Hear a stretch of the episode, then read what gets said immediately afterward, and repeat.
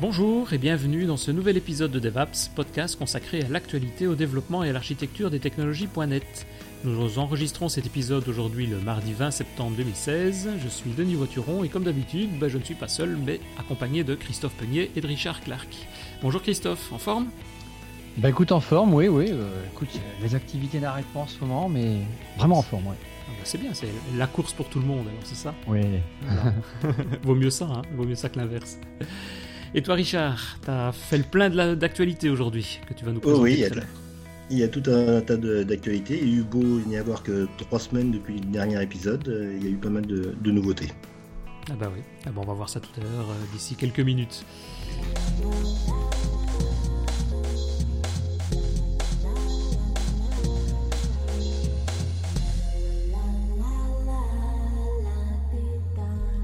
Alors, dans le dernier épisode, nous traitions du maintenant célèbre UWP Community Toolkit, pardon, euh, qui euh, d'ailleurs est en open source et que j'invite tous à contribuer pour le faire progresser et qui est disponible sur GitHub. Donc, mhm. ben, le bon fil fait que on va expliquer ce que c'est GitHub. Du coup, plus personne ne pourra dire je ne sais pas où c'est GitHub, donc je ne vais pas participer à ce toolkit. Ouais. Euh, qui a un aspect communautaire. Alors GitHub, je voulais un petit peu quand même d'où ça vient et expliquer ce truc-là. Donc, euh, avant l'arrivée de GitHub, il nous faut remonter euh, il y a un peu plus de 10 ans, en 2005, lorsque le père de Linux, qui s'appelle Linus euh, Torvald, a développé un gestionnaire de versions pour contrôler les versions de son noyau Linux. Et il l'a appelé Git. Alors d'ailleurs, on peut se demander pourquoi il a donné ce drôle de nom, Git. eh bien en fait, ça vient de l'argot britannique et ça signifie con Enfin, un con connard. Hein, assez bizarre. C'est sympa comme nom. Euh, ben, oui, c'est assez bizarre. Mais en fait, il a répondu euh, une fois à l'époque à un, magazine que vous connaissez certainement, ou je ne sais pas s'il existe encore, PC World. Il a mhm. dit Je suis un sale égocentrique et donc j'appelle tous mes projets d'après ma propre personne. Ça, ça m'a fait vraiment fait rire. Quoi. Alors, revenons au simple projet Git. En fait, son inconvénient, en fait, est qu'il est un peu vieux maintenant et que pour l'utiliser, bah, ça passe par des lignes de commande. Alors, c'est pas bien compliqué. Hein. En gros, il y a une grosse ligne de commande qui est suivie d'une dizaine de paramètres. alors, la ligne, ça va être git, puis on va avoir git ini, git push, git add, git merge. On comprend bien, en fait, ce que l'on va faire, du coup, avec nos projets en ligne de commande. Alors, il existe de nombreuses solutions qui s'appuient sur Git, mais nous allons en fait rester sur GitHub, qui, elle, a été créée en 2008. Alors, tout d'abord, euh, pour s'enregistrer à ça, Git, bah, c'est github.com. Hein. il suffit d'avoir un simple compte. Il existe des comptes gratuits et d'autres qui sont payants.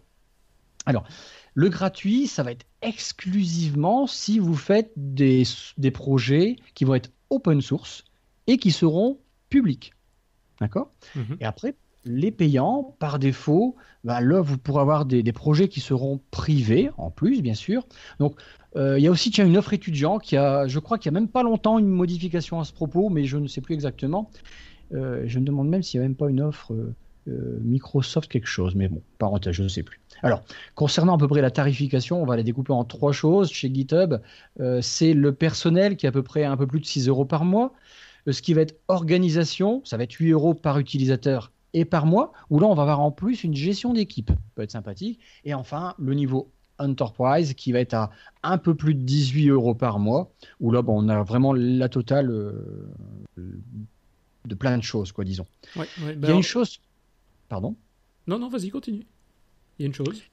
Il y a une chose que j'ai oublié de dire, c'est que bah, Microsoft, au niveau open source, au niveau même GitHub, bah, c'est l'un des plus gros contributeurs. Hein. Il n'y a pas longtemps est sorti euh, sur les, réseaux sociaux euh, cette information-là. Bon, bien sûr, euh, on, peut, on peut en discuter, mais ça sera pas loin de la vérité, quoi qu'il en soit. Ouais, et on va rappeler peut-être aussi juste Christophe un point, c'est que GitHub c'est l'un des plus connus évidemment euh, gestionnaire de code source euh, disponible comme tu l'as dit pour l'open source etc avec des versions payantes. Mais on va rappeler quand même qu'il existe également chez Microsoft un, service de gestion de code source au sein de la solution de Visual Studio Team Services, donc euh, le module ce qu'on appelle parfois TFS Online ou, maintenant donc le, nom officiel euh, VSTS. Et donc c'est une solution qui est gratuite pour les petites équipes, donc moins de 5 personnes, et qui est entre, on va dire, 0 pour les abonnés MSDN, dans lequel l'abonnement donc du coup est compris dedans, et ça va jusqu'à 2 dollars, 8 dollars par utilisateur et par mois, en fonction, bah, comme tu le disais avant pour GitHub, en fonction du nombre d'utilisateurs, de la gestion qu'on veut en faire au niveau de l'équipe. quoi. Et donc, euh, on va peut-être juste aussi remarquer que Visual Studio 2015, il intègre maintenant en standard tout ce qu'il faut pour gérer son code dans GitHub ou dans un repository Git de manière générale, puisque c'est la même manière, les mêmes commandes. Et donc, on va le voir d'ailleurs dans la suite du, podcast aujourd'hui, mais que depuis quelques années, ben, Microsoft est dans une cette philosophie open source et qu'on a appris déjà en janvier 2013 par l'intermédiaire de Brian Harry que Microsoft utilisait le projet LibGit 2, LibGit 2, pour permettre à Visual Studio de gérer son propre code source en Git. Et donc depuis 2013, Microsoft a, créé, a amélioré l'intégration de Git dans Visual Studio. Et donc, euh, avant de passer à la pratique, on va peut-être juste expliquer ce que c'est qu'un gestionnaire de code source et, plus, plus, particulièrement comment fonctionne Git et, ben, surtout pourquoi il, devient aussi populaire. Donc, peut-être juste en, deux mots, euh, un gestionnaire de code source, hein, pour expliquer ce que c'est, c'est un système, un serveur qui va contenir le code source de toute une équipe voire d'une seule personne, évidemment, si on est tout seul sur le projet. Et donc l'idée, c'est de travailler dans une équipe à 2, 3, 4 personnes, voire euh, des, centaines de personnes, et que régulièrement, chacun développe son petit morceau de code et remonte son, code sur le serveur pour pouvoir le centraliser et pour pouvoir disposer ainsi d'un code commun qui va pouvoir être compilé et générer, ben, on va dire, l'application finale. Ça, c'est un petit peu l'objectif, euh, l'objectif complet. Et donc, ce qu'on va retrouver lorsqu'on utilise Git, c'est, tu l'as dit Christophe, différentes commandes. Une commande d'abord qui va être, on va le voir tout de suite, quand on crée un projet, qui est une commande qui s'appelle le clone. C'est-à-dire on a sur le serveur tout un code source déjà existant, ou un repository comme on l'appelle, donc l'espace sur le serveur qui contient l'information, qui contient le code. Et la première chose à faire, c'est de récupérer ce code. Ce code ou ce repository vide. Et donc d'avoir en local une version de l'ensemble du code qui se trouve sur le serveur. Ça, c'est le clone. Et puis ensuite, tu l'as dit, il y a des commandes qui sont push, pull, emerge. Push, c'est reprendre le code qui se trouve côté client, donc sur le poste de l'utilisateur, et l'envoyer sur le serveur. Et pull, c'est l'inverse. C'est demander au serveur de récupérer l'entièreté du code que les autres développeurs ont mis sur le serveur pour le récupérer sur mon poste. Alors, il y a quand même une différence majeure entre Git et d'autres systèmes. Alors, il y en a toute une série, on va les citer régulièrement également dans le podcast, qui sont euh, TFS, avec son système interne qui est TFVC. Il y a euh, également SVN, avec toute une série également d'autres applications qui se trouvent derrière ça.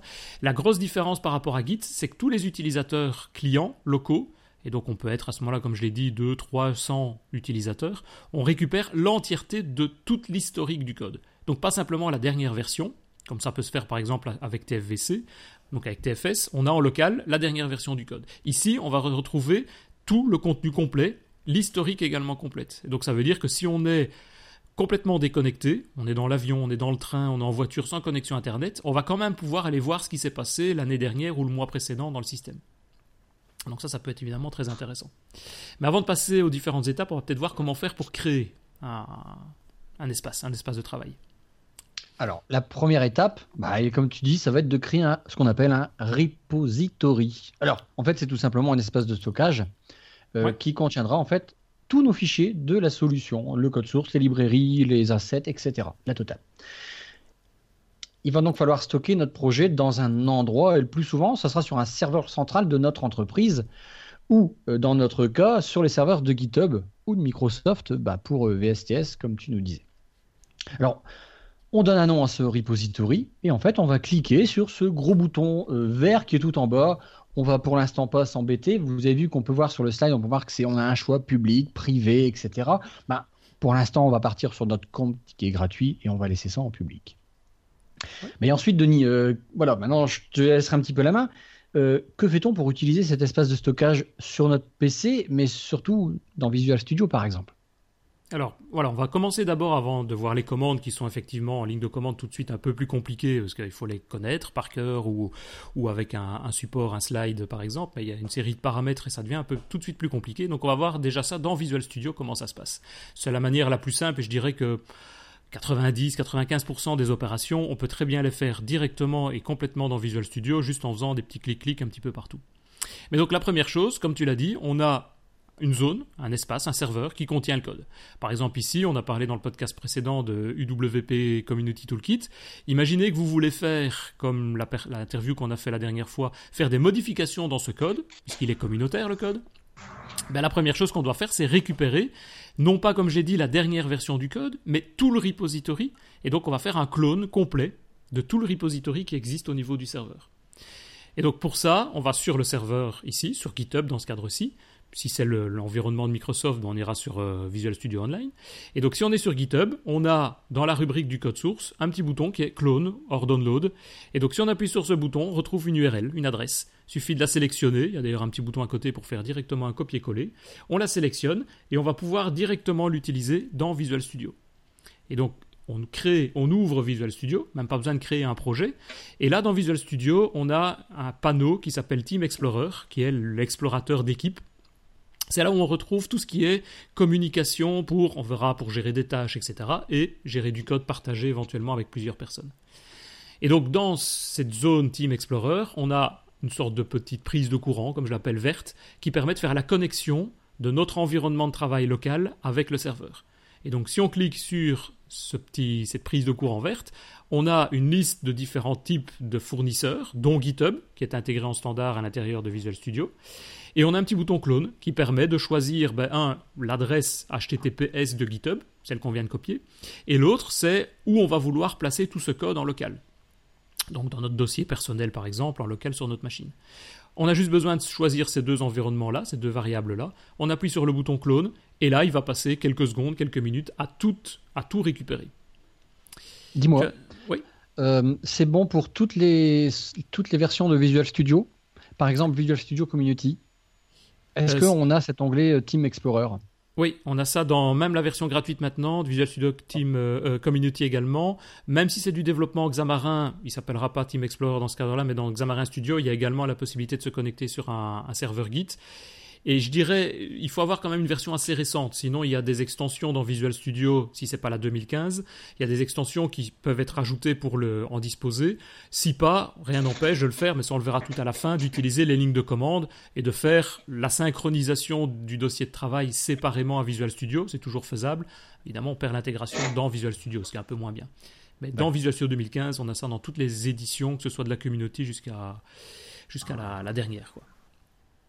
Ok Ok. Donc voilà, ben ça, je veux dire, c'est l'étape la plus importante évidemment pour pouvoir dire où sont les données sur le serveur, où elles doivent être recopiées en local. Et si vous allez voir d'ailleurs dans ce dossier-là, vous verrez que vous avez exactement la structure de fichier, la structure de répertoire qui se trouve sur le serveur. Il y a juste un petit dossier, un petit répertoire qui se trouve à la racine, qui s'appelle .git, qui est mis en cachet, forcément si vous, affichez les, dossiers cachés sur votre PC, ben, vous allez le voir, mais qui est mis en cachet et c'est lui qui contient tout cet aspect de liaison avec le serveur, quelles sont les données modifiées, quelles sont celles qui doivent être réenvoyées, synchronisées, etc. Donc il est évidemment hors de question d'aller à la fois supprimer et modifier le contenu de ce répertoire, sinon euh, vous allez vraiment foutre en l'air toute la liaison avec le serveur. Oui, parce que ça s'arrêterait là. Euh, ça serait tout simplement un système de synchronisation comme on le connaît avec euh, les OneDrive ou les Dropbox, mais ça n'aurait du coup aucun intérêt.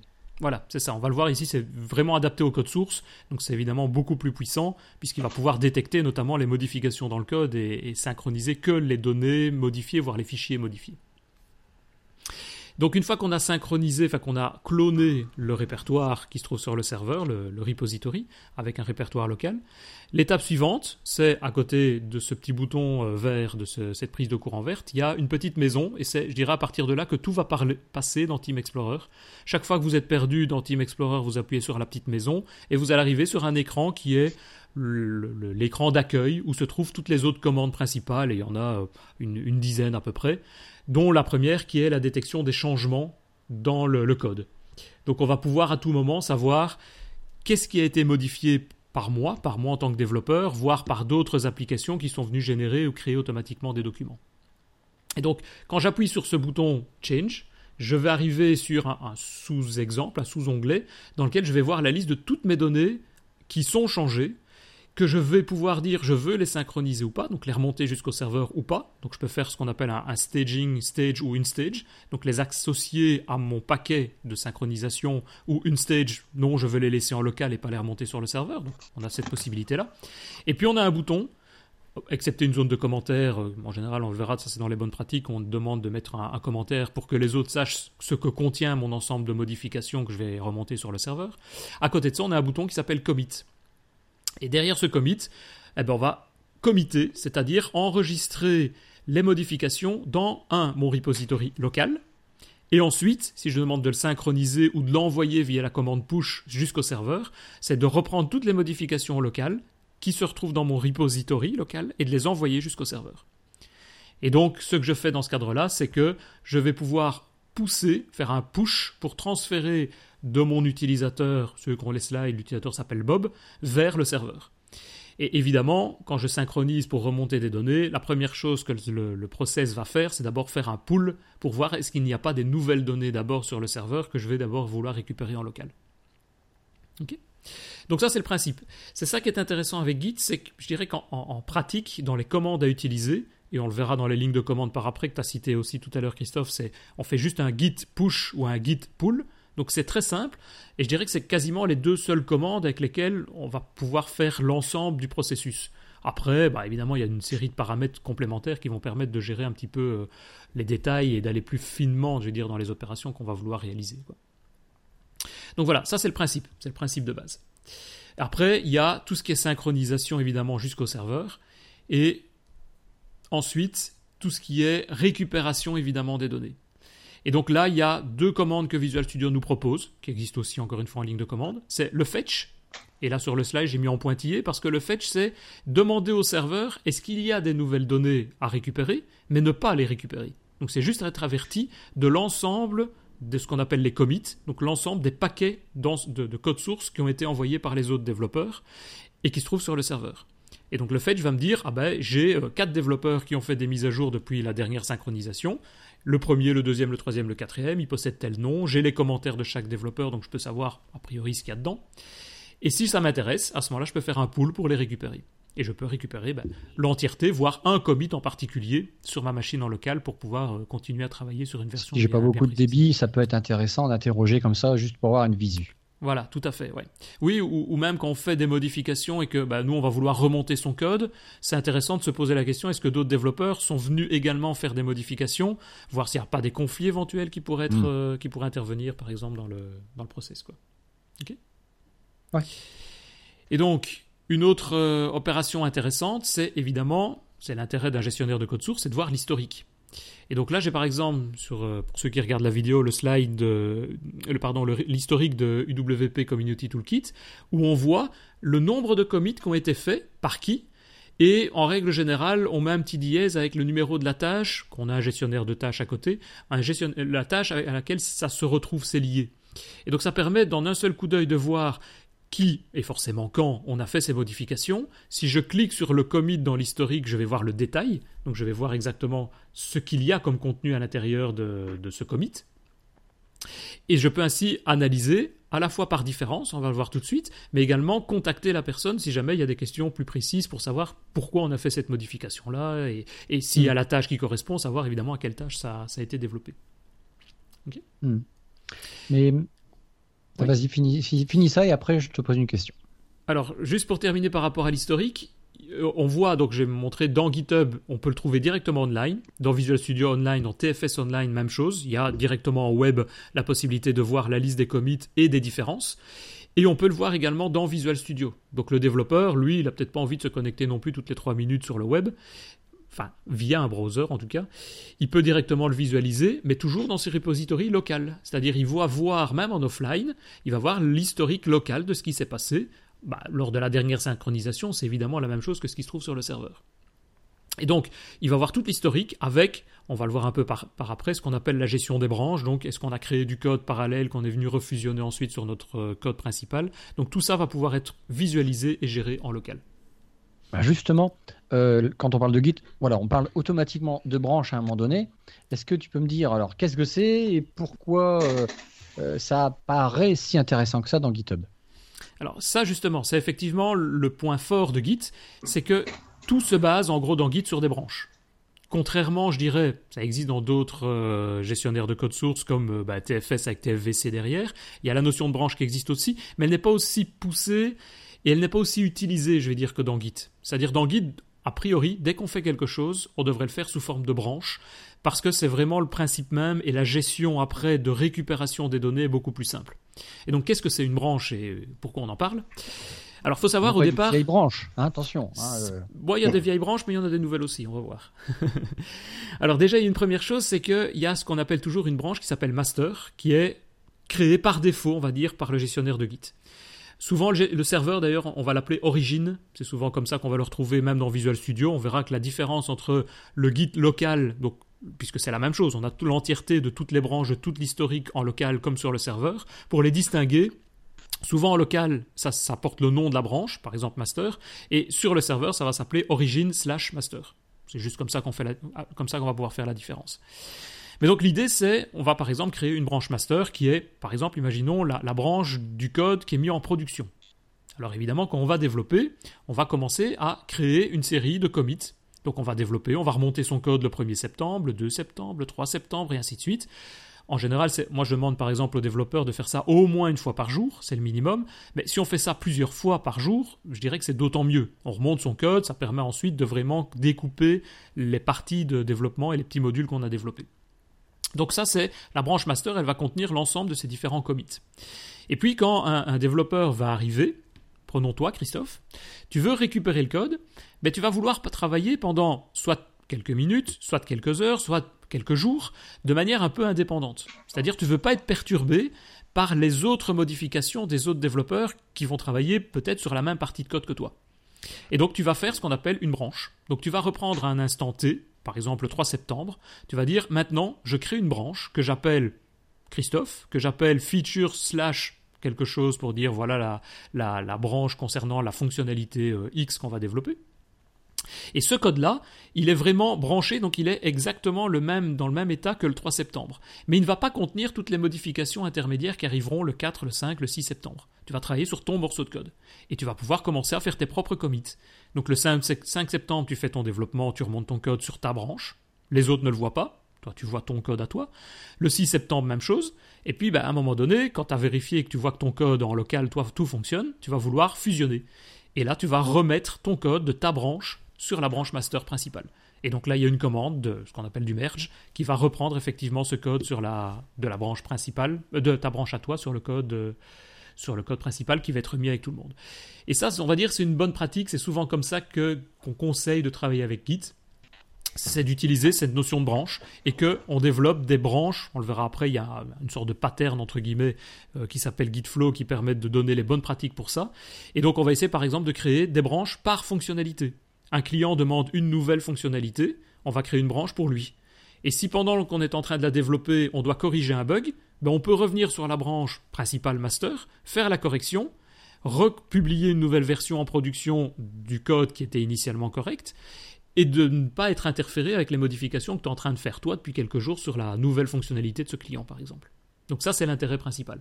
Et Git gère ça de manière très très puissante et très pratique. Il y a très peu, Enfin, il y en a toujours évidemment, mais il y a très peu de gestion de conflits à devoir euh, gérer, sauf évidemment si on travaille exactement sur la même méthode, la même fonction, la même variable dans le code. Ok Ok. Et donc, pour faire tout ça. Oh, tiens, je suis en train de m'entendre. Donc, pour faire tout ça, dans les branches, on a euh, deux manières de pouvoir les, les créer. Souvent, moi, ce que je conseille, c'est de créer la branche sur le serveur, comme ça, elle est disponible pour tout le monde. Alors elles sont catégorisées, on peut les filtrer sur le serveur, par exemple dans GitHub, bon, on a une rubrique branche. Et là, quand on sélectionne soit les branches existantes, on va les visualiser toutes, mais on a la possibilité également de créer une nouvelle branche. On donne juste son nom. Euh, et puis on appuie sur le Enter, et automatiquement il va reprendre le code de la branche principale. Et je dirais faire un en gros un copier-coller, mais c'est une sorte de copier-coller intelligent. C'est-à-dire c'est pas comme si on avait deux répertoires différents et il va dédoubler le code et du coup on va avoir un repository qui va doubler en taille. Il sait quelles sont les différences par rapport au repository initial. Donc il ne va pas doubler la taille du dossier, il va simplement dire OK, j'ai marqué, j'ai flagué, j'ai mis un tag pour dire ça c'est la branche avec laquelle tu travailles maintenant et cette branche-là elle s'appelle par exemple refactoring. Et on va pouvoir travailler directement avec ces données-là. Et puis ben, côté Visual Studio, tu fais soit un pool pour récupérer les données, soit un fetch pour dire tiens, est-ce qu'il y a des nouvelles données? Et là, il va t'afficher dans la liste, dans l'onglet des branches, il va t'afficher dans la liste les nouvelles branches qui existent sur le serveur. Tu les as peut-être pas toi encore utilisées en local, tu as juste besoin dans Visual Studio de double-cliquer sur par exemple la branche refactoring, elle va se recopier en local et elle va automatiquement passer en gras pour dire bah, ça c'est la branche active parce qu'évidemment on travaille sur un morceau de code à la fois, sur une branche à la fois. Et donc si tu fais toutes tes modifications dans le code refactoring sur ta branche refactoring locale, tu vas pouvoir tout modifier, tout changer, créer ton, ton nouveau, ta nouvelle demande de ton client. Quand tu as tout sauvegardé, tu fais un commit local, et puis tu peux même changer de branche en local. Tu peux repasser sur master, et ça c'est au départ quand on travaille avec des dossiers, ah, avec Git pardon, c'est un peu particulier, un peu perturbant, c'est quand tu vas changer de branche, juste en double-cliquant dans Visual Studio, si tu vas voir ton dossier en parallèle, ben, tu verras tes des fichiers qui vont disparaître ou changer. Si dans Refactoring, tu as créé trois nouveaux fichiers, si tu double-cliques sur Master, ben, ils vont disparaître visuellement dans ton, dans ton, internet, dans ton explorateur de fichiers, parce qu'ils n'existent pas dans Master. Et si tu hmm. redouble-cliques sur Refactoring, ben, ils vont réapparaître évidemment et on va pouvoir les resynchroniser. Donc toute ces gestions va se faire un peu de cette manière-là. Et donc, on a, ce que je disais tout à l'heure, une sorte, c'est peut-être pas le bon terme, enfin une sorte de pattern, de bonne pratique qui, euh, qui s'appelle Gitflow, qui est comment faire pour développer et pour bien utiliser Git.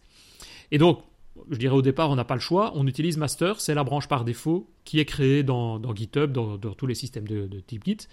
Et souvent, on la considère que c'est la branche de mise en production. Ça permet de savoir exactement ce que le client a comme code correspondant à l'exécutable qui se trouve en production chez lui. Et donc on va leur donner des numéros, par exemple la version 01, 02, 03, donc on peut mettre des tags, des libellés pour ça. Et puis on va créer différentes sous-branches, une branche développe par exemple, qui est la branche qui est accessible à tous les développeurs. Évidemment, on ne va pas développer sur la branche de production, sinon on ne sait pas corriger des bugs critiques, on ne sait pas les corriger en, live. On va créer sur cette branche développe tout le code et on va pouvoir faire autant de commits que l'on souhaite directement sur cette, branche de, développement. Et ça, c'est surtout intéressant ensuite quand on est par exemple en, phase de maintenance ou en phase d'évolution dans un logiciel. On peut créer des branches feature slash et quelque chose. Feature slash le nom de la fonctionnalité. Et là, on va en créer autant qu'on veut. Et donc, on crée une nouvelle fonctionnalité où un développeur ou une petite équipe de développeurs doivent créer cette fonctionnalité. On va créer une branche pour eux feature slash ma fonctionnalité 1. Ils vont développer pendant plusieurs jours sur cette fonctionnalité-là. Et quand c'est bon, on va pouvoir remettre, refusionner l'ensemble avec la branche de développement principale. Et une fois qu'on a tout terminé, ben, on va pouvoir prendre cette branche de développement et venir la réenvoyer sur la branche euh, de, master, qui est la branche de mise en production. Alors on peut évidemment faire des branches intermédiaires de staging, donc des branches de test. Donc on peut créer un peu en fonction des environnements dans lesquels on va vouloir travailler tout ce qu'on veut en termes de branches. Alors une fois qu'une branche est créée et qu'elle a été fusionnée, ça c'est à vous à voir, est-ce que vous la supprimez ou pas a priori, il n'y a plus de raison d'être, puisque tout le code que vous avez développé a été fusionné avec la branche, soit de développe, soit la branche master. Bah, vous pouvez très bien dire à un moment donné, je l'enlève, quoi, cette branche. Et ça va éclaircir un petit peu la quantité de branches que vous avez sur, euh, sur votre serveur. Mais ça, c'est des règles internes à devoir, euh, à devoir suivre. Et donc ça, ça permet un peu, avec cette manière de nommer, on va dire, les branches avec Gitflow, c'est d'avoir vraiment des bonnes pratiques pour dire, voilà, les fonctionnalités vont se retrouver dans cette rubrique features quelque chose. Les releases, donc les versions que je vais développer pour mon client, vont se trouver dans release slash quelque chose aussi. Et donc ça permet, par exemple, un client travaille avec la version 1.0. Si j'ai envie de savoir pourquoi lui a un problème, a un bug ou une évolution sur cette version-là, je pourrais à tout moment revenir dans l'historique et reprendre la branche release version 1.0. Et si un autre client travaille sur la version 2.0, même chose, je pourrais à un moment donné revenir sur cette branche version 2.0. Et donc je peux à tout moment revenir à n'importe quel endroit dans le code et à n'importe quel moment dans le code. Et donc c'est ça l'intérêt principalement de la gestion des branches. Et donc, dernier point au niveau des branches, quand on développe ce que j'ai expliqué ici en créant des branches de développement, des branches de features, etc., ben, il y a une étape importante aussi, c'est l'étape de fusion.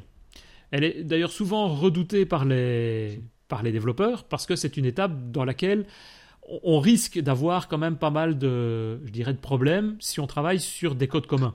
Et c'est un petit peu ça la difficulté. Et là, Git va nous aider, GitHub aussi évidemment, de manière euh, totalement online.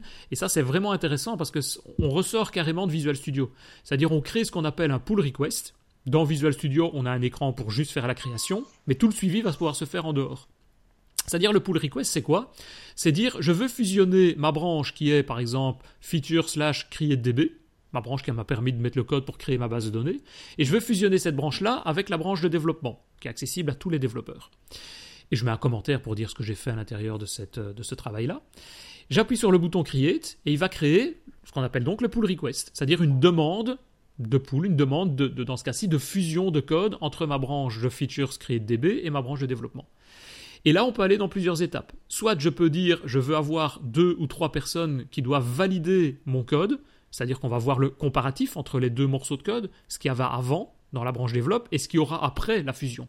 Et bah, on va comparer les deux et dire ah ben, là ça respecte les bonnes conventions, ça respecte le code, ça respecte ceci, etc. Donc on peut demander à différentes personnes de valider ça. Et si tout le monde est d'accord, on appuie sur un bouton merge ou complete pull request qui va fusionner directement de manière automatique l'ensemble du code. Et le seul endroit, je dirais, où il risque d'avoir des problèmes, c'est si le développeur ou les développeurs ont travaillé sur des fichiers ou des, données, c'est même plus que des fichiers, c'est des données vraiment, identiques. Donc par exemple, vous avez travaillé sur une méthode, une fonction dans, votre application et qu'un autre développeur est venu modifier la même fonction, bah, évidemment, en termes de fusion, il va falloir que quelqu'un se décide quelle est la bonne signature, quelles sont la bonne manière de nommer cette fonction, etc. Et donc là, bah, il y aura un choix et vous aurez en gros juste une case à cocher, soit nouvelle version, soit ancienne version, soit vous choisissez vous-même et vous remodifiez le, contenu intermédiaire, et la fusion va pouvoir s'effectuer de cette manière. Et donc bah, là, il y a un travail de fusion à devoir faire, et c'est clair que plus votre temps de travail, je vais dire, plus vos commits sur une feature, sur une branche est longue, plus vous avez des risques d'avoir des problèmes, bien entendu, au niveau de la fusion. C'est à peu près tout ce qu'on peut avoir dans le, le, process. Et donc, on va se retrouver avec des écrans en termes de revue de code qui vont ressembler un petit peu à ceci on aura soit un comparatif à gauche l'ancien code, à droite le nouveau code, et on peut voir la comparaison entre les deux et voir vraiment ce qui a été changé, ça c'est quand même assez pratique. Soit on peut retrouver dans le même écran, en rouge ce qui a été supprimé, en vert ce qui est nouveau, ce qui a été modifié. Et de la même manière, ben, on peut comparer, vérifier, voir ce qui est correct et l'accepter à ce moment-là. On a juste besoin, en tant que reviewer, de cocher une case pour dire OK, ça, me correspond. Et donc tout ça peut être mis en place. Et ça se fait online. Et donc ça peut être fait par des, je vais dire, des développeurs ou des architectes de plus haut niveau qui n'ont peut-être même pas besoin d'ouvrir Visual Studio pour travailler. Souvent, moi je le fais dans Visual Studio, mais c'est pas une, obligation non plus. Ça, c'est le principe. C'est une partie délicate quand même. C'est une partie délicate, bah, surtout les conflits. Je dis pas qu'on en a à chaque fois, mais effectivement, si on vient modifier, par exemple, là j'ai un console write line avec un texte, je l'ai avant un certain morceau de texte, après j'ai exactement le même console write line mais avec un autre texte. Ben, il faut bien que quelqu'un choisisse. Et dans Visual Studio, on a effectivement un bouton merge qui permet de gérer les conflits et de faire ça. Et donc on aura, ben, c'est ce que je disais, soit de choisir à gauche avec une case à cocher ou à droite pour dire c'est la bonne version, soit on vient modifier le code et dire ben voilà, c'est une combinaison des deux, un mix des deux. Mais c'est effectivement, euh, c'est un des points dont on avait parlé quand on avait euh, fait le podcast avec David Catu, où il nous expliquait qu'il y avait des gens qui étaient chez Microsoft en permanence en train de gérer le code, enfin de gérer ces fusions. Et que c'est effectivement un travail ingrat parce que c'est indispensable à devoir être fait, mais c'est peut-être pas toujours très gratifiant de venir euh, commencer simplement à, enlever des virgules d'un côté ou rajouter des points-virgules ou des guillemets d'un autre parce que mmh. l'éditeur de gestion de conflits automatique n'a peut-être pas réussi à faire tout. Quoi. Oui, euh, un, autre élément clé de, Git, c'est qu'il provient du monde de, Linux. Et donc, euh, initialement, il était orienté ligne de commande. Euh, ça veut dire qu'il existe encore des, lignes de commande sous, sous Git? Alors, je dirais que même c'est ça existe encore, mais c'est même plus l'inverse. C'est qu'il existe à la base des lignes de commande et que bah, Visual Studio, je dirais, à la mode Microsoft, entre guillemets, heureusement nous aide parce que Microsoft, c'est plutôt l'inverse. Il faut que tout soit accessible de manière fenêtrée avec des, de la souris, des clics par-ci, par-là, etc. pour le gérer. Mais de base, tout est en ligne de commande. Et d'ailleurs, dans Visual Studio, on a toujours, dans le Team Explorer, dans les différents onglets, on a toujours un petit bouton, un petit lien qui s'appelle Action, dans lequel on a différentes commandes, différentes actions possibles, dont une qui est ouvrir le command prompt. Et donc là, on se retrouve avec une vraie ligne de commande dans laquelle on a la possibilité de, bah, taper un peu ce qu'on veut et de taper évidemment les commandes Git. Et donc, par exemple, on a une commande qui est euh, git espace status et on va retrouver le statut de ce qui existe au niveau de mon repository, c'est-à-dire par exemple qu'est-ce qui est nouveau, qu'est-ce qui a été supprimé, qu'est-ce qui a été changé, etc. et savoir ce que je vais vraiment travailler. Et donc ça c'est le principe. C'est pour ça qu'on n'est pas obligé d'utiliser Visual Studio. Visual Studio est un plus, encore une fois, moi je ne saurais pas m'en passer parce que je ne connais pas les, lignes de commande par cœur. Mais par contre, on peut faire tout en ligne de commande. Et l'avantage surtout, c'est qu'on peut aller plus loin. Et ça, c'est vrai, c'est peut-être un avantage par exemple par rapport à TFVC. Enfin, il existe dans, TFS des outils, des extensions pour rajouter des lignes de commande. Donc, je veux dire, on se retrouve à peu près au même niveau. Mais ici, on va quand même beaucoup plus loin, puisqu'à la base, tout se fait en ligne de commande et que l'interface graphique, n'est jamais qu'une aide, je vais dire, complémentaire. Et donc, bah, j'ai remis ici une sorte de, slide, je en mettre aussi dans les notes de, l'émission. C'est un poster en quelque sorte avec l'ensemble des commandes je dirais pas toutes, parce que là vous achetez un bouquin et ça va vous donner un petit peu l'explication de tout, mais plutôt l'ensemble des commandes principales utilisées à l'intérieur de Git. Donc faire un guide status, faire un guide diff pour faire la comparaison entre différents fichiers par exemple. Euh, ce que moi j'utilise de temps en temps aussi, c'est ce qui est là au milieu euh, sur le Make a Change, la colonne Make a Change, c'est un git reset hard. C'est-à-dire là, c'est revenir au dernier commit. C'est-à-dire vous faites des modifications, ça arrive régulièrement dans Visual Studio. Vous avez une commande undo dans Visual Studio qui permet de faire ça, de revenir en arrière. Mais parfois ça bloque un peu parce que Visual Studio régénère pour vous automatiquement des, fichiers. Par exemple, vous supprimez quelque chose, ben, d'office le fichier euh, CSProj ou SLN va être adapté. Et donc, malgré le fait de faire un undo, de temps en temps, il y a quand même un peu des résidus. Et là, en faisant un git reset-h, hard, automatiquement, vous allez vous retrouver sur le dernier commit que vous avez récupéré du serveur. Et vous êtes certain de repartir à, zéro, on va dire, par rapport à ce qui avait été remis sur le serveur. Et on peut ensuite tout réadapter euh, beaucoup plus facilement. Donc voilà, donc ça c'est un petit peu tout ce qu'on retrouve au niveau des, différentes commandes. Mais je pense, Richard, que tu as eu l'occasion peut-être aussi, toi, d'en discuter il y a quelques jours avec euh, Laurent Kempe, si je me trompe, qui a, bah, lui, une bonne expérience quand même déjà depuis quelques années, puisqu'il a développé des, composants euh, au niveau de, de, Git. Donc je ne sais pas, tu peux nous en parler, qu'en est-il? Oui, tout à fait. J'ai eu Laurent il y a, quelques jours. Euh, c'est l'auteur d'un plugin pour, euh, pour Visual Studio qui s'appelle GitDiff, qui est Margin, qui est très intéressant. Et bah, je, vous propose de l'écouter. Nous recevons aujourd'hui Laurent Campé, team leader et senior solution architecte, Microsoft MVP de 2002 à 2012, tu as animé le site Telecat Browser avec ton frère euh, Mathieu, où de nombreux développeurs de renom ont participé. Je citerai notamment David Catué, Pierre Lagarde, Mitsu Futura, Mathieu Mézil, Fabrice Romelard, Patrice Lamarche et j'en passe. Tu animes aujourd'hui ton blog dont vous trouverez l'adresse sur la page de l'émission. En 2010, tu t'es mis à GitHub et tu as introduit Git dans ta société dès 2011. Tu es l'auteur d'un plugin pour Visual Studio, GitDiff Margin, qui permet de mieux visualiser l'évolution du code. Bonjour Laurent. Bonjour Richard. Je crois savoir que ce qui te plaît tout particulièrement dans Git, c'est la gestion des branches. Oui, la gestion des branches, pouvoir créer des branches ou changer de branche sans passer par une connexion serveur, c'est bien plus rapide que ce que j'utilisais par le passé, qui est, qui est Subversion. Mais aussi la possibilité de travailler de façon déconnectée et aussi, j'aime beaucoup euh, le fait de voir une tendance apparaître euh, chez les développeurs qui vont commencer à faire plus de commits et créer plus de branches. Par exemple, euh, quand on fait du refactoring, c'est bien plus pratique de pouvoir créer une, branche qui va vivre de façon très courte, parce qu'on veut essayer quelque chose, que d'utiliser le CTRL Z undo redo. D'accord. Et le, le mode déconnecté t'intéresse plus particulièrement, non? Oui, j'ai commencé à mettre en place dans mon cadre professionnel euh, Git SVN afin de pouvoir travailler de façon déconnectée.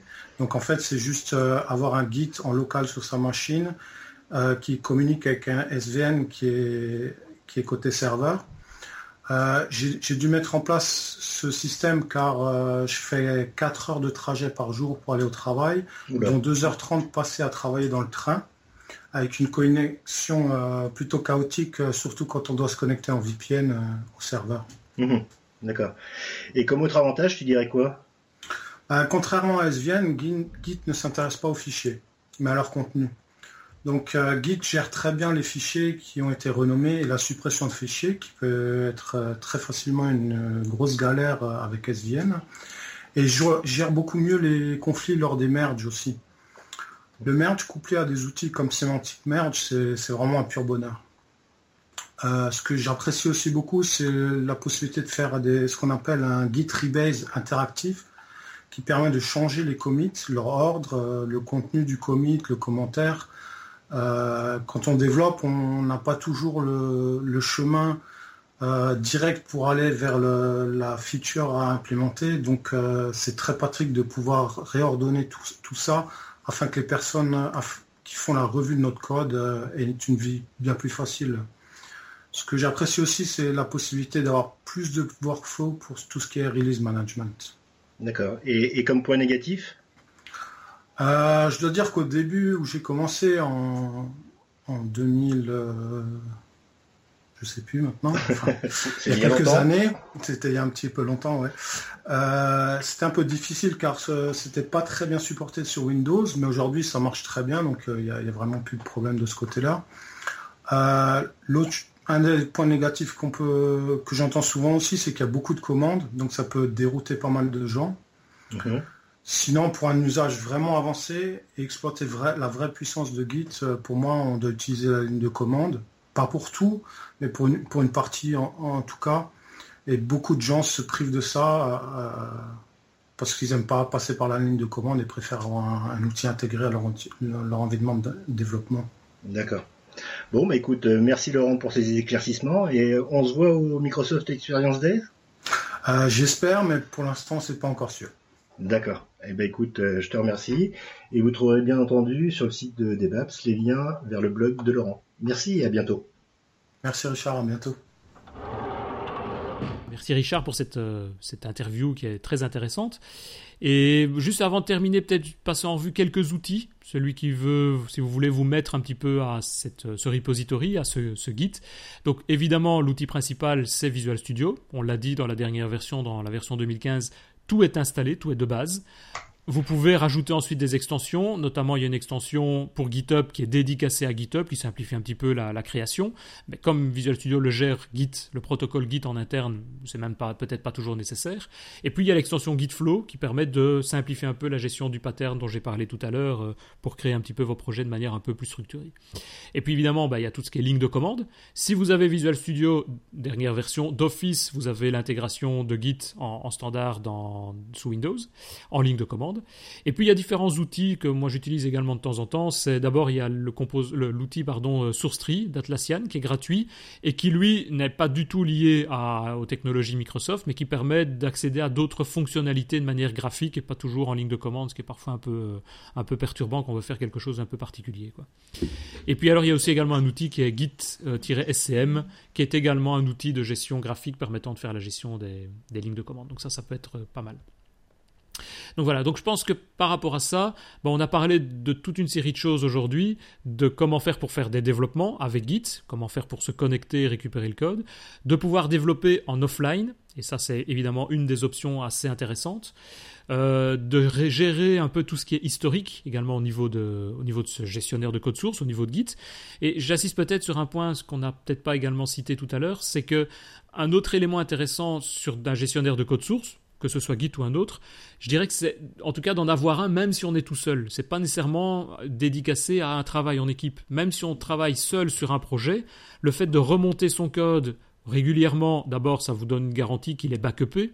Votre PC pourrait cracher à n'importe quel moment. Si vous l'avez backupé, que ce soit dans le cloud, dans GitHub, ben, forcément vous avez une copie pour tout ça. Et puis ça vous permet de gérer le. Comment? Dans le cloud. dans le cloud, excuse-moi. Ouais. Mais alors, ça permet aussi c'est de récupérer des versions précédentes de votre code. Si par exemple, moi, ça m'arrive régulièrement de faire des tests, bah, je commence à tester, je change, hein, et puis à un moment donné, je me rends compte que j'ai effacé quelque chose que je pensais inutile, et j'aurais peut-être pas dû l'effacer, bah là je peux revenir dans l'historique complète et aller récupérer le code que j'avais fait la veille et retrouver en, trois secondes retrouver les lignes de commande que j'avais perdues. Donc même quand on est tout seul, ça, je pense que ça peut être intéressant pour ces deux points-là aussi. Donc voilà, donc on a vu un peu tout cet aspect d'historique, euh, les outils de comparaison et de fusion, très important. Si vous êtes tout seul, ça sera à mon avis plus simple de gérer les fusions, bien entendu. Plus on est, plus c'est compliqué. Et donc cette gestion de branche, euh, elle est peut-être pas toujours indispensable, cette gestion de branche. Nous, souvent, les projets, dans le début des projets, pour éviter de faire des merges trop conséquents, je vais dire, ou trop difficiles à gérer, ben souvent je demande pendant les, les quelques premiers jours aux 3-4 développeurs de travailler sur une seule branche, la branche développe, et de on va dire, fusionner au fur et à mesure. Un peu comme on le ferait avec un TFVC, un TFS classique. Mais après, par contre, d'avoir une gestion de branche pour gérer les, fonctionnalités, les features, ça, ça peut être pas mal, ouais. Et donc de gérer les branches et de gérer les pull requests.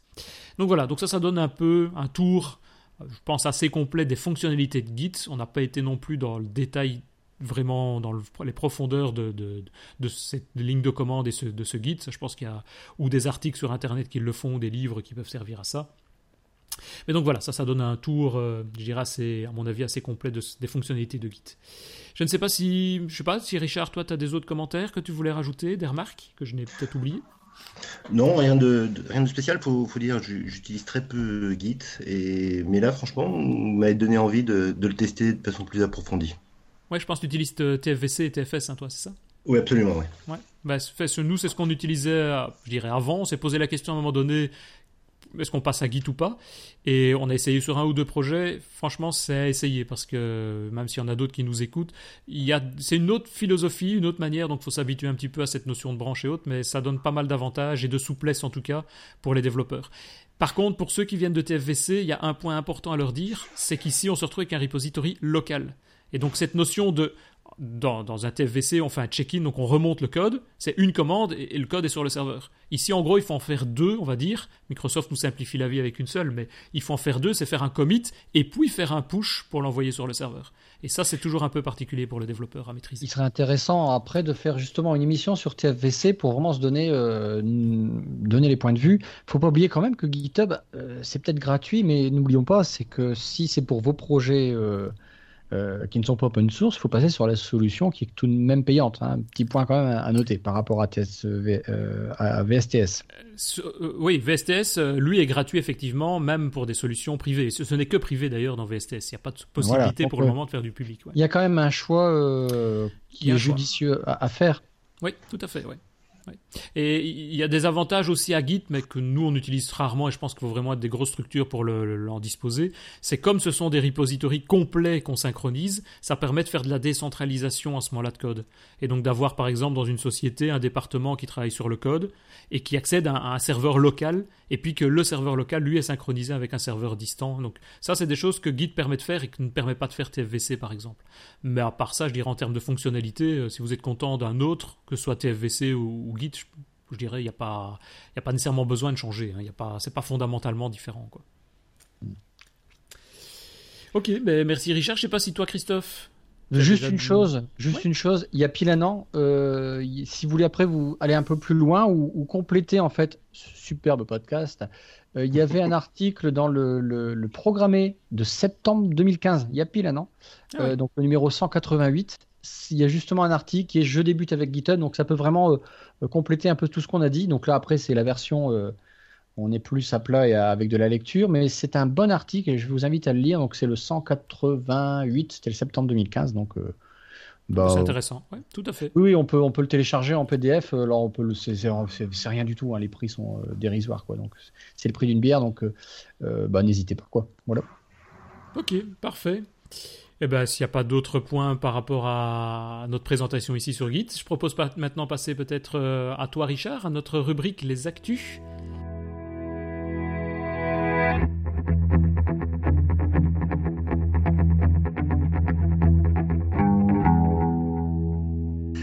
merci Denis. On va tout d'abord parler des nouveautés en provenance de, Seattle.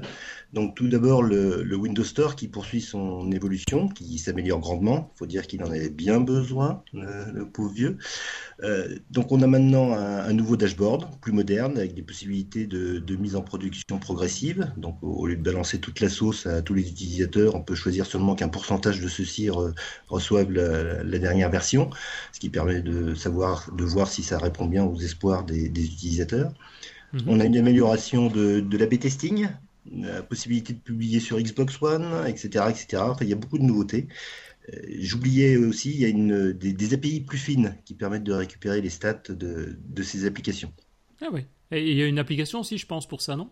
Oui, tout à fait. D'ailleurs, je tiens à remercier Aurélien Lemoine qui m'a donné l'info. Il y a une application qui s'appelle le, Centre de développement, qui est UWP, donc euh, pour desktop, pour desktop pardon, et, pour Windows Phone, pour ceux qui en ont, qui permet de, voir ses stats, commentaires, euh, qui est vraiment très bien faite, enfin, je trouve. Ouais, parfait. Et d'autres updates alors peut-être de Microsoft? Oui, on a .NET Core qui passe en version 1.0.1 Bon, c'est pas vraiment une, révolution, mais ce qui est surtout intéressant de noter, c'est que plus globalement, la, fréquence de mise à jour des projets de, Microsoft, qu'ils soient open source ou non, qui est beaucoup plus rapide. On sent qu'il y a une, grosse réactivité des, équipes et, je pense à un, process de publication qui maintenant est, très bien rodé. Et d'ailleurs, c'est le cas aussi pour TypeScript qui passe en version 2.0 avec une release candidate qui vient d'être publiée. Et surtout Xamarin qui vient de, de recevoir une mise à jour majeure avec le support d'iOS d'Android Nougat, des, des designers bien plus performants. On a, ah plus des, gros rectangles. Tu sais, avant, on avait des gros rectangles noirs à la place des, user control. Là, maintenant, on voit vraiment ce qu'il y a. On a une amélioration de l'expérience utilisateur également pour la publication de ces packages Android. Avant, c'était un petit peu un, vrai cauchemar. On a un simulateur euh, iOS euh, et j'en passe. Enfin, il y a vraiment beaucoup de, beaucoup de nouveautés. Il y a toutefois une chose qui m'a surprise, alors je ne sais pas si ça a été votre cas, mais vous savez que maintenant dans, Visual Studio 2015, on a une icône de, notification des mises à jour. Oui. et bah, bah, pour moi, je ne sais pas si je suis un vilain petit canard, mais j'ai pas eu cette notification, il a fallu que je le fasse à la main. Donc, euh, mais peut-être que pour les prochaines mises à jour, ce sera intégré dans, Visual Studio. Oui, parce que c'est vrai que je l'ai pas eu non plus. J'ai été voir ce matin, j'avais, ça m'a pas frappé, j'ai rien eu là-dessus. Et côté com, ça, ça pousse un petit peu euh, en communication pour Xamarin oui tout, oui, tout à fait. On a maintenant droit à une nouvelle émission hebdomadaire de, de 50 minutes sur euh, Channel 9, The Xamarin Show. Euh, il y a déjà deux vidéos, une sur comment organiser son code partagé et une autre sur l'intégration de, Visual Studio. Des, des, vidéos qui sont très bien faites. Ah oui, ok. Et, dans la catégorie divers, qu'est-ce que tu as à nous proposer alors? Alors on a un, peu de tout, euh, donc extérieur un petit peu à Microsoft, mais qu'on utilise généralement à peu près tous les jours. On a la version 4 de Bootstrap qui avance avec euh, la version Alpha 4. Euh, vous parliez de, GitHub, bah, on a Git for Windows qui passe en version 2.1. Euh, on a une police de caractère euh, qui s'appelle Firacode, je ne sais pas si vous avez vu, qui, permet d'avoir du code plus lisible. Par exemple, au lieu d'avoir euh, égal supérieur, on a vraiment le, symbole implication ou genre de choses. Donc ah c'est à tester pour, pour voir ce que, ce que ça donne. Mais là, ouais, mais la, la, grosse, la grosse info, c'est euh, bah, AngularJS qui, qui, est enfin en version 2 et qui est maintenant disponible. Euh, ce qui a d'assez drôle, c'est que vous remarquerez que, que Google, enfin l'équipe d'Angular, recommande d'utiliser TypeScript de Microsoft pour développer sous, sous Angular. Mmh. C'est le genre de choses que, que j'adore. On a aussi un nouveau blog de Microsoft, euh, AlphaGeek, alors, qui est mhm. très technique, avec euh, des articles écrits par les, ingénieurs euh, développeurs de Redmond.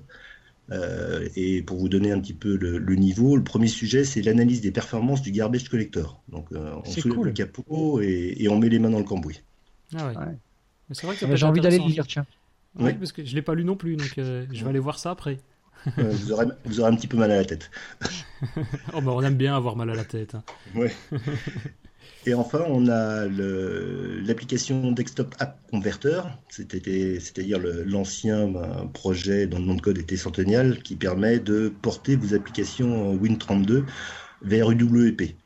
Alors, euh, on dit UWP pour étant universel, mais ce, ce, converteur ne, ne, cible que les applications desktop. Donc, ouais, euh, convertit pas, attention. oui, c'est mais c'est de l'UWP limité, quoi. On en avait parlé dans un précédent podcast et ça, c'est quelque chose que, que, Christophe aime bien. Ouais, cette application. c'est pas de la conversion, hein, attention. Non, non, c'est du packaging. il, y a, un très bon blog que, que Scott Anselman, que nous, nous interviewerons plus tard, qui, qui en parle hein, là-dessus. Il a pris une ah application VB6 et puis euh, voilà. Ah oui, oui. exact, exact, oui, tout à fait. Il explique un peu le, tuto pour arriver à ça. Et bah, Richard, et côté événement alors, on a des nouveautés? Euh, oui, bien Denis, si, on si vous avez encore le temps, il y a un, il y a un hackathon qui, qui, est organisé ce, ce week-end par Carrefour et avec le soutien de Microsoft. Donc euh, vous pourrez vous, vous inscrire. Donc euh, c'est ce week-end, c'est-à-dire c'est le 19, le week-end du 19 septembre. Non, 23. 23, pardon, oui. 19 c'était hier. Oui, c'est ça, je, suis un peu déconnecté. Moi, j'ai pas fait mon commit. voilà. Donc, je posterai le, lien sur la page de, l'émission. Euh, et surtout, il y a bien sûr l'événement phare de l'année, c'est euh, Microsoft Experience. Alors, ouais, Richard, en fait, c'est Microsoft Experience, c'est euh, le nouveau nom donné au Tech Days qui était à Paris, c'est tous les ans à Paris. Euh, donc c'est dans quelques jours, hein, c'est le 4 et 5 octobre. On peut s'inscrire depuis le site experience.microsoft.fr. Alors on y sera, hein, nous tous les trois, nous, nous y serons présents. On pourra se, se rencontrer ici et là. Euh, et puis je vous, pardon? Bien sûr, je dis on va pas louper ça. Bah oui, bah toi tu vas en plus euh, être speaker pour VSO entre autres. Ouais, voilà, c'est ça. Je vais présenter, faire un retour d'expérience un peu sur ce qu'on a fait avec Visual Studio Online. Donc. Alors, euh, puis aussi avec nos confrères, euh, néanmoins acteurs que je suis euh, de Lifestyle, on y fait un podcast spécial le 5 le 5 octobre. Donc il y a une salle qui va être direct. Oui, en direct, en diffusé, enfin diffusé aussi. donc on, toute l'équipe, quasiment toute l'équipe est là. Et, normalement, on devrait recevoir Scott Hasselman, c'est ça hein, que, Et voilà, on va pouvoir voilà, discuter avec Scott Hasselman vers je sais plus quelle heure, 2h, 3h. On a un créneau d'une heure avec lui. Donc voilà. Ça, pour les devs, ça va être intéressant. On va lui, poser, des, on va lui poser des questions intéressantes. Ouais. Oui, puis il y aura aussi quand même d'autres personnalités de Microsoft qui ne sont pas à négliger, comme bah, Satya Nadella himself, et puis l'homme au t-shirt rouge, le, le papa d'ASP.NET, Scott Guthrie. Ouais. Ça sera peut-être plus difficile de les rencontrer eux directement, mais. Scott, il est, il est, abordable. ah bah. On te fait confiance, tu vas nous le présenter alors. Voilà. bon, bah sinon, euh, bah, voilà, voilà. Bah, pour moi, c'est tout pour aujourd'hui. Eh ben c'est parfait. Ben, en tout cas, un grand merci Richard hein, pour toutes ces infos. Et bah, messieurs, je pense que nous arrivons à la fin de cet épisode. Je ne sais pas si vous avez d'autres points peut-être, d'autres éléments encore une fois avant de se quitter dont on n'a pas parlé. Non, c'est bon. Pour moi, euh, un bon tour. Eh ben alors n'oubliez pas que nous attendons toutes vos impressions sur ce dernier épisode ainsi que les précédents en nous laissant toujours un message soit de critique, d'encouragement sur notre site, donc je vous le rappelle, devaps.be, ou via Twitter, Devaps Podcast, même sur Facebook maintenant, on est évidemment là tout présent. Euh, Christophe, si on veut te contacter, tu as une petite adresse, un compte Twitter plus simple? Ouais, sur Twitter c'est plus simple, Tosnet1 ou, euh, ou euh, c'est déjà pas mal, hein, il n'y a pas de souci. Hein. Tout le monde sait me contacter, il n'y a pas de raison. Et pour toi Richard? Bah, Moi c'est sur Twitter, c'est du Clark, mais j'avouerai que j'y vais pas très très souvent. Ah, ou un autre, un autre moyen peut-être, je sais pas ce qui est le plus simple. Explication. Ou par email, oui. Ok, bon on mettra l'email alors dans, dans les notes. Oui, absolument. Ça va? Ok. Moi, si vous voulez me contacter, même chose. Sur Twitter, je pense que c'est le plus simple. C'est donc Denis Voituron, tout simplement. Un peu long, mais plus simple. Ben, merci beaucoup. Merci Richard. À bientôt, Christophe. Bientôt. Salut. Bonne journée. Salut.